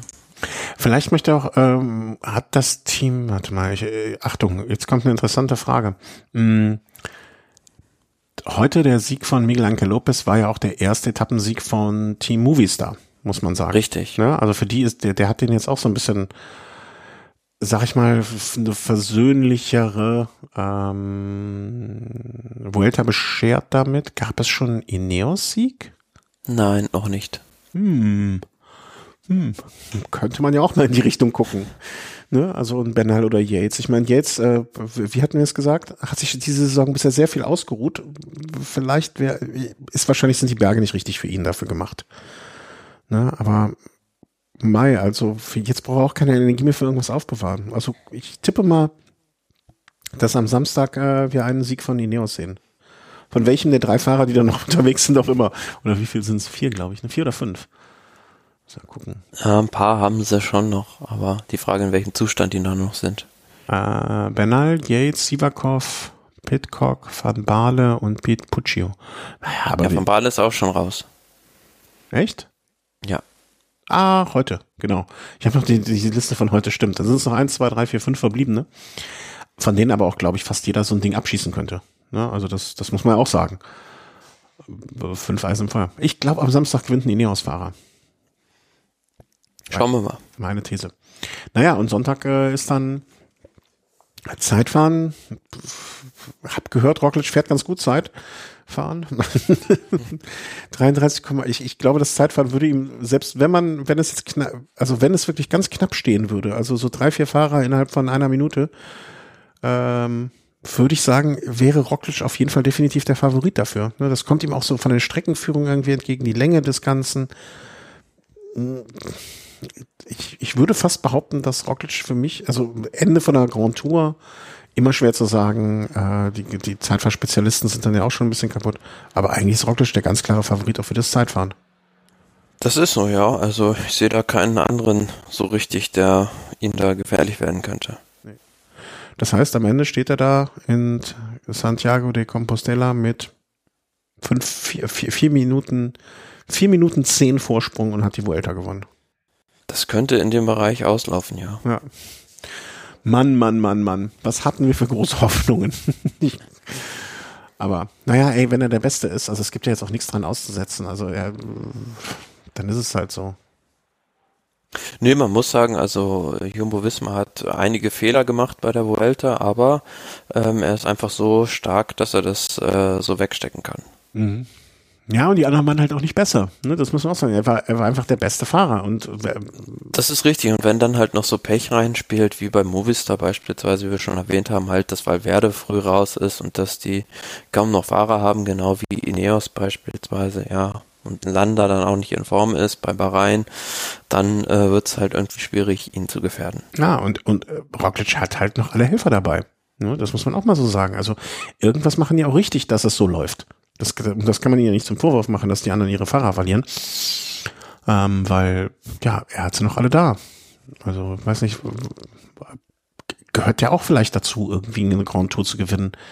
Nicht irgendwie, also nicht nur der erste Fahrer ist wichtig, sondern auch die letzten zwei oder drei, die die anderen dann vielleicht vermissen. Ja, also, aber wer weiß, ne? Wir haben schon oft genug Überraschungen erlebt. Äh, machen, wir, machen wir die Vuelta nicht zu, das machen wir nächste Woche, weil wir haben ja noch drei Tage. Und ein bisschen freue ich mich auf Samstag, um ehrlich zu sein. Also ich kann mir vorstellen, dass das zumindest nochmal ein schöner Radsporttag wird. Ich glaube jetzt nicht, dass es da den Großangriff auf das, äh, auf das äh, rote Trikot geben wird, aber vielleicht kommt er auch in eine Situation, die ihn einfach in, vielleicht gibt es auch einfach nochmal so eine Bedrängnis-Situation ne, die das Ganze spannend macht. Ich bin, also, ich habe am Samstag selber eine längere Radtour vor irgendwie und ich freue mich da echt schon drauf, dann zurückzukommen und hoffentlich ungespoilert äh, in den, im, am Abend das zu sehen. Mhm. Das wird mich sehr, sehr freuen. Und dann können wir nächste Woche auch davon berichten. Aber berichten müssen wir erst noch kurz, zumindestens über das, was sonst noch so passiert ist. Ähm, und zwar hast du hier noch ein paar Rennen, die rausgesucht, von denen ich nun wirklich teilweise noch nicht mal mitbekommen habe, dass sie stattgefunden haben, um ehrlich zu sein. Was irgendwie, äh, äh, also ich möchte in dem Zusammenhang gerne nochmal den großen Mark Cavendish zitieren. Äh, Little Shitty Races vielleicht, aber naja, so richtig stimmt das ja auch nicht. Äh, großer Preis von Westfrankreich. Ploie nach Ploie? Pleu? Pleu? Plouet nach Plouet, ja, Pleu? also ehemaliger WM-Kurs und das ist ja schon Traditionsrennen mittlerweile da an der französischen Westküste.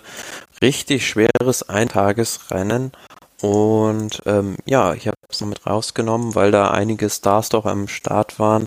Also beispielsweise ein Alaphilippe, äh, ein Tadej Pogacar war da auch mit am Start. Und ähm, ja, Tadej Pogacar war dann recht überraschend, dass er da ja, äh, glaube 30 Kilometer vom Ziel schon große Probleme bekommen hat, also hat auch nicht mehr so die Form der Tour de France.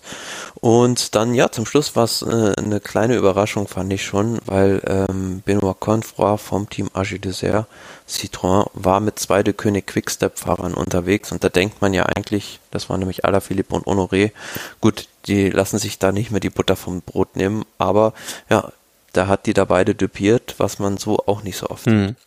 Aber mal, kurz einen Schritt noch zurück. Ähm, da ist ja fast die Hälfte der Fahrer gar nicht angekommen im Ziel. Das muss ein unfassbar schweres Rennen gewesen sein, abgesehen von der Länge von 250 Kilometern.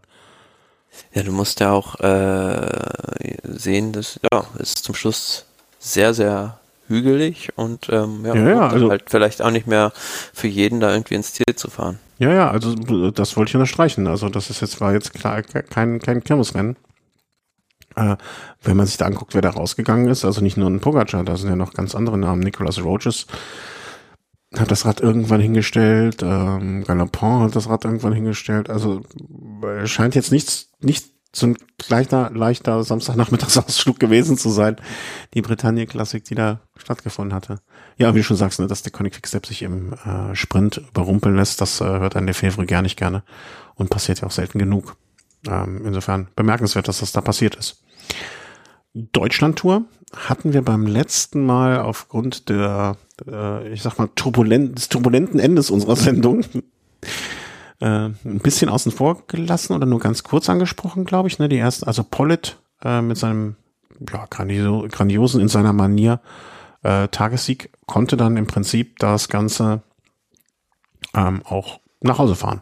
Also hat es einfach verteidigt. Ja, auf Etappe 3 hat er den Rundfahrtsieg da mehr oder weniger eingetütet. Ja. Ähm, da gab's ja, also die ganze Strecke war ja relativ sprinterfreundlich, sage ich mal. Da gab's aber auf Etappe 3 dann mal so einen kleineren Stich und da ist er dann mit mehreren Fahrern weggefahren, konnte sich aus dieser Gruppe lösen, einen Vorsprung ins Ziel retten und das ist dann halt bei so einer Viertagesrundfahrt schon entscheidend, wenn du da mal 12, 13 Sekunden rausfahren kannst. Ich, denke, das war auch kein Zufall, dass das an dem Tag da so passiert ist, sondern ich meine, muss man ja auch mal ehrlich sagen, also so eine es ist ja auch schön für den, für die Sponsoren und für das, für die Berichterstattung und so, wenn da dann ein heimischer Fahrer gewinnt.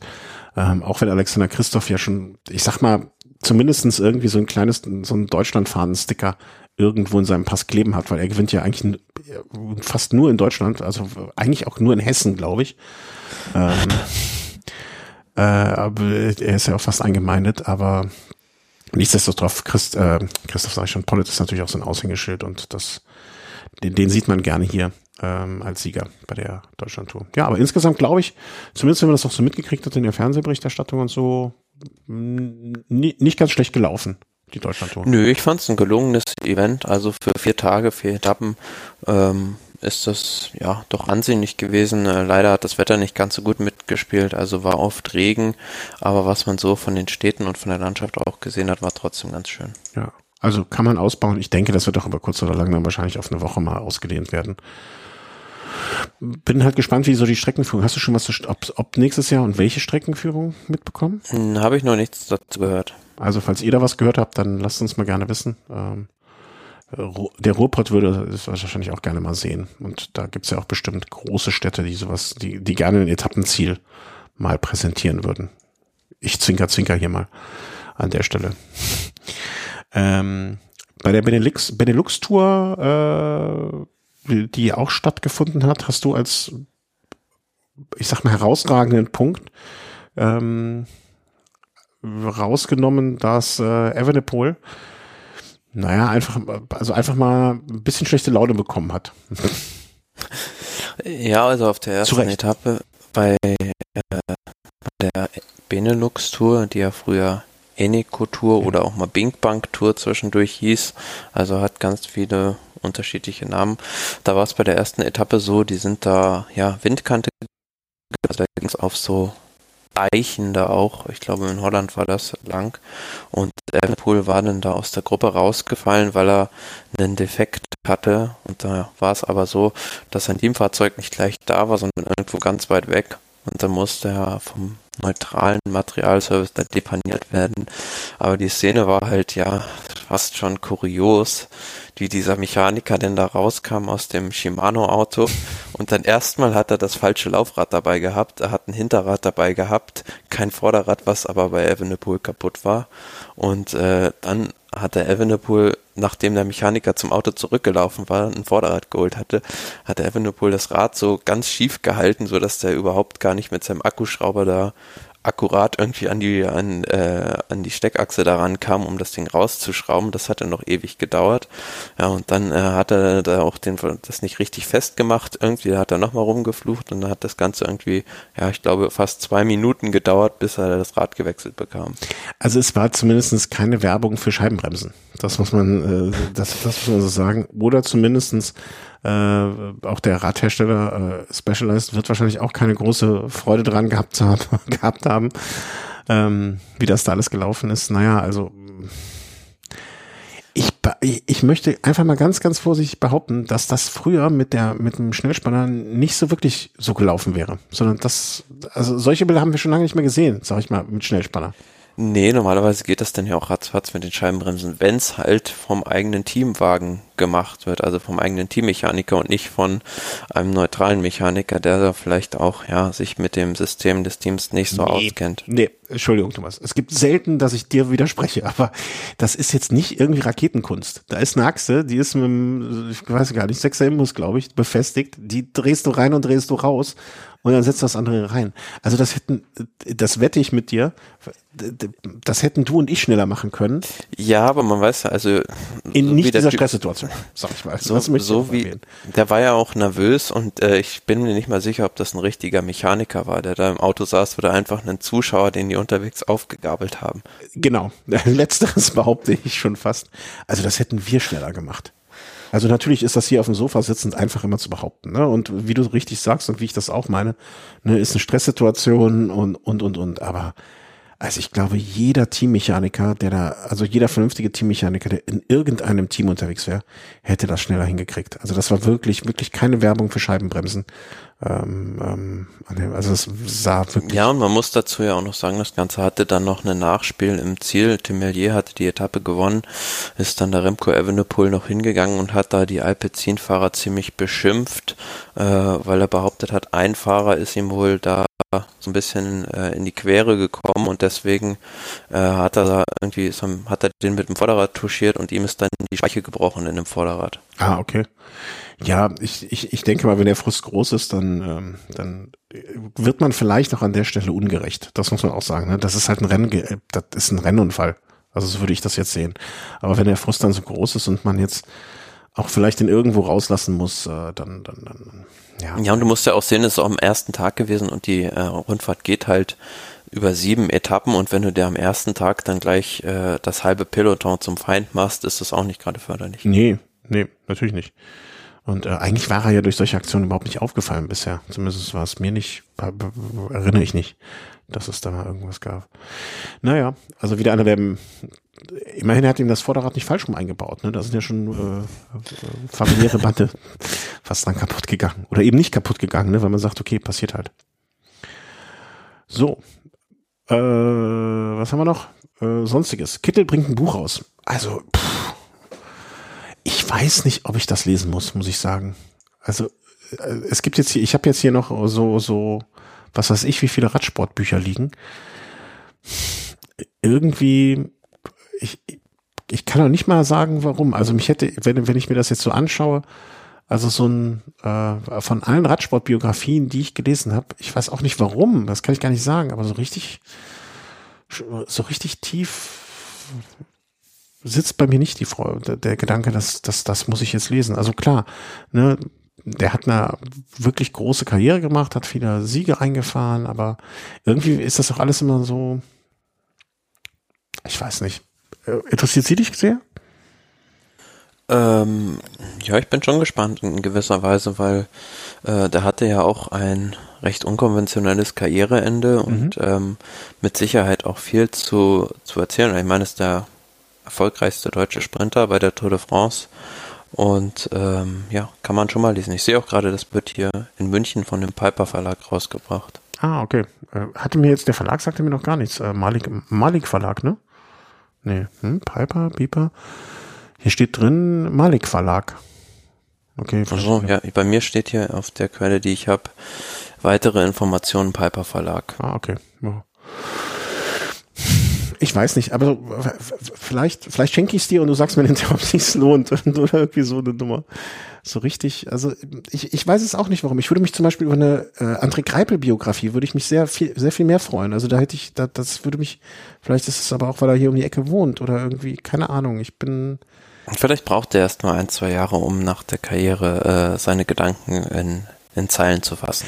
Vielleicht ist es auch genau das. Vielleicht kommt mir das alles zu schnell. Weißt du, vielleicht muss man. So ein Buch ist ja auch nicht mal eben zwischen Tür und Angel geschrieben. Ja, ja. Äh, nee, das meine ich jetzt bezogen auf die Kittel-Biografie. Vielleicht kommt mir das alles schon zu schnell und es ist dann noch gar nicht genug Distanz dazu und wirkt es so nach der, wirkt es so Abarbeiten von Sachen. Ähm, keine Ahnung. Also ich, ich, ich ich, ich kann nicht beschreiben, warum ich die jetzt, warum ich nicht sagen, also wenn ich jetzt hier so einen Stapel, oder den habe ich leider Gottes noch, Bücher, die ich noch lesen will und möchte und muss, Ne? Also wenn er jetzt kommen würde, würde er eher nach unten wandern in diesem Stapel und nicht jetzt so nach dem, ah, endlich kommt das Buch vom Kittel. Aber vielleicht liegt es auch daran, dass ich auch schon damals irgendwie, als er noch aktiv gefahren ist, oftmals anderen die Daumen gedrückt habe, ohne eine Begründung dafür wirklich zu haben. Aber mhm. vielleicht mache ich das so. Ich schenke dir das zu Weihnachten, äh, vergiss das dann aber bitte ganz schnell und äh, dann oder zu Geburtstag. und dann sag vielleicht, ich mir hinterher.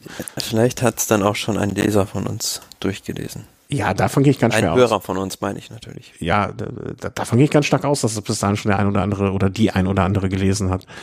Oder eine ja. Hörerin, ja. Ja, dann, dann meldet euch mal, ob das. Ich, ich weiß es auch nicht. Vielleicht habe ich auch immer so ein bisschen so ein. Hm, ich weiß nicht, wie ich das sagen soll. Ich, ich finde, solche Biografien sind manch, also ich, ich ich finde das manchmal schwierig, vor allen Dingen, wenn man mit so Journalisten spricht und die Journalisten für einen dann die Biografie schreiben. Das, dieses A, Vertrauensverhältnis und dann bügeln die Sachen glatt und so. Ich habe irgendwie das Gefühl, dass, dass, dass es viel wichtiger ist, dass der Biograf, also ich sehe jetzt Stefan Klemm, gucke ich mal gerade, ne, also hier geschrieben Marcel Kittel mit Stefan Klemm. Ähm, vielleicht hat er auch was ganz Großes daraus gemacht, was ich nicht erwartet hab, hätte. Ne, Stefan Kleng, Opernsänger, aha, naja, gut. Aber ich meine, der arbeitet, also dieser Biograf habe ich gelesen, arbeitet doch auch in Köln irgendwie. Ja? Er hat auch äh, Wladimir Putin, Life Coach. Ich glaube, das ist ein anderer. Pieper Verlag, Stefan Klemm Bücher. Gucken wir mal rein. Also ist mir jetzt bis jetzt noch nicht äh, irgendwie Krefeld. Lebt in Bonn. Naja. Stefan Klemm. Studienreise an aus Provence, Redakteur des Kölner Stadtanzeigers. 13 Mal genau. bei der Tour de France dabei gewesen. Na gut, vielleicht. Äh, also zumindest ist er nah dran bei der Materie, das finde ich schon mal ganz gut. Und äh, dum, dum, dum, gibt hier auch so Lesungen. Vielleicht sollte ich mal auf so eine Lesung gehen. Obwohl so richtig, so, so richtig, ganz ehrlich, so richtig, so richtig Lust auf Massenveranstaltungen habe ich noch nicht so. Also solche Geschichten. Um, mal gucken. Ich, ich gucke jetzt mal, ob es hier noch, was er noch sonst noch so gebracht hat, so mal äh, Bücher. Achso, das ist der Pieper Verlag. Die bekanntesten Bücher von Stefan Klemm, Marcel Kittel, äh, Sachbuch, Christina Vogel. Ach, mein Leben für den Radsport. Ach, okay. Ach, ähnliche Lektüre. Also ich finde jetzt hier nichts, was er. Äh, mm. Naja, warten wir mal ab. Also, wenn ihr es schon gelesen habt, sagt uns Bescheid, ob wir es lesen müssen. Ähm, wenn nicht, dann sagst du uns auch Bescheid. Dann kann ich es zumindest mal von der Liste äh, der Bücher streichen, die noch unbedingt sein müssen. Mm, und das letzte, was wir hier noch auf der Agenda haben, ist äh, der die von dir schon äh, die ganze Zeit als äh, shady Firma bezeichneten äh, Next Hash von Kubeka hat, haben jetzt Zahlungsschwierigkeiten, was irgendwie so in das ganze Bild, was du die ganze Zeit schon irgendwie von denen malst, mh, mm, bestätigt. Ne? Also Fahrer werden jetzt offensichtlich nicht in dem Maße bezahlt, wie es sein sollte. Staff wird nicht bezahlt. Und we have unexpected, we have experienced an unexpected delay with partner payments and are currently awaiting the arrival of sponsorship money to reflect in our German uh, Dutch bank account to pay August salaries. Das klingt sehr, sehr, sehr, ähm, äh, äh, wie heißt es hier, polite, äh, sehr, sehr höflich. Für die blöden Ärsche schieben die Kohle nicht rüber. Ja, also die haben da Schwierigkeiten mit den Augustgehältern, die zu bezahlen und ähm, mir tut's doch so ein bisschen leid um die Mannschaft, ja. weil die eigentlich mit diesem Kubeka-Projekt eigentlich eine gute Sache verfolgen. Aber ja, also da musste man jetzt ja, konnte man schon so sagen, Nachtigall, Likör dir trapsen. Also wenn man Du hast es schon da, sehr, sehr früh hier genannt. Das äh, kannst du dir wirklich groß auf. Wenn man sich so einen, so einen Sponsor da ins Boot holt und ich weiß auch nicht, äh, ob Assos da jetzt noch weiter involviert ist oder ob die sich, ob die gesagt haben, gut, wir haben jetzt nicht mehr das Budget da, bei euch als Co-Sponsor aufzutreten und ob das dann unbedingt nötig war, da die Firma Nextash irgendwie an Bord zu holen. Du hast es früh genug gesagt, ne? Quebecer Asos need a new sponsor to stay alive in 2020 sehe ich hier noch. Read more, announced multi-year deal with Goodyear ahead of Giro d'Italia. Okay, hm, Goodyear dann als Reifen. Next Hash Burberry Partnership, a new kit for Tour de France. Nee, so richtig schlau wird man daraus nicht, aber warten wir mal ab. Aber du hast es wirklich äh, schon sehr, sehr früh irgendwie hm, Nachtigall, ich höre, der Trapsen ist genau das Richtige. Ne? Du hast da schon sehr früh den Rauch gesehen, der sich jetzt als Feuer darstellt. Oder wie du immer so schön sagst, wer sich mit Hunden schlafen legt, ja. muss sich nicht wundern, wenn er mit Flöhen, Flöhen aufwacht. aufwacht. So ist es. das stimmt. Jetzt zitieren wir uns hier schon gegenseitig. Oh Gott, so weit ist es schon gekommen. Ah, ganz schnell aufhören, ganz schnell aufhören für heute. Ähm, aber du hast vollkommen recht. Das äh, äh, ja, ist äh, unschön, unschön. Vor allen Dingen, wie du es richtig sagst. Ne? Also so ein Fahrer kann jetzt wahrscheinlich noch mal zwei, drei Monate aus seiner äh, aus seiner Spardose hoffentlich überbrücken, aber so Stuff es ist ja jetzt auch nicht so, dass die Millionen verdienen und für die kann so ein paar Monate dann kein Geld oder wenn sie jetzt dieses August Geld nicht bekommen, äh, wer weiß, ne, das kann halt unschön sein. Ja, und irgendwann muss dann ja auch, äh, wenn es sich so anhalten sollte, die UCI im schlimmsten Fall eingreifen und äh, da in Richtung äh, Lizenz irgendwas machen. Ja. Ja, aber da hast du jetzt als Mechaniker auch nichts davon, ne? Wenn du dein Gehalt nicht kriegst, nutzt du nichts für die. Nee, also die, die, ja, können da mehr oder weniger nichts machen, außer abwarten. Ja. Und streiken. Aber da haben wir auch nichts von. Gut, gut. Ich würde sagen, wir freuen uns jetzt noch auf drei Tage Vuelta. Ähm, danach kommt ja dann auch schon, äh, ich glaube Mitte September ist die WM. Ist Paris-Roubaix noch vorher oder hinterher? Das weiß ich gar nicht so. Das ist am 3. Oktober. Am 3. In Oktober. Der, okay. In der nächsten Woche ist übrigens auch die Europameisterschaft. Ah, okay. Ja, finde ich im Radsport immer so ein bisschen lala. Aber 19. September fängt, ist, ist es 19. September fängt die EM, WM an oder hört sie auf? Irgendwie so um den 19., also so Mitte September, zweite Septemberhälfte ist WM, sagen wir mal so. Ähm, dann danach Paris-Roubaix. Also ihr müsst jetzt nicht die Sorge haben, dass wir euch nach der Vuelta in eine radlose Zeit äh, entlassen werden. Da kommen jetzt noch ein paar schöne Highlights. Mehr als es sonst vielleicht auch im Jahr sind äh, oder in früheren Jahren nach der Vuelta war. Äh, 20, 2019 und früher. Insofern sind wir noch bei euch. Ähm, nicht, nicht in die Tristesse verfallen, auch wenn das Wetter jetzt schlechter wird. Wir werden euch noch begleiten. Thomas, äh, ich sag mal schnell, ne, ist schon spät. Ich will das noch rausbringen heute. Sag ich mal Tschüss, oder? Ja, hat Spaß gemacht und bis zum nächsten Mal. Okay, tschüss. Tschüss.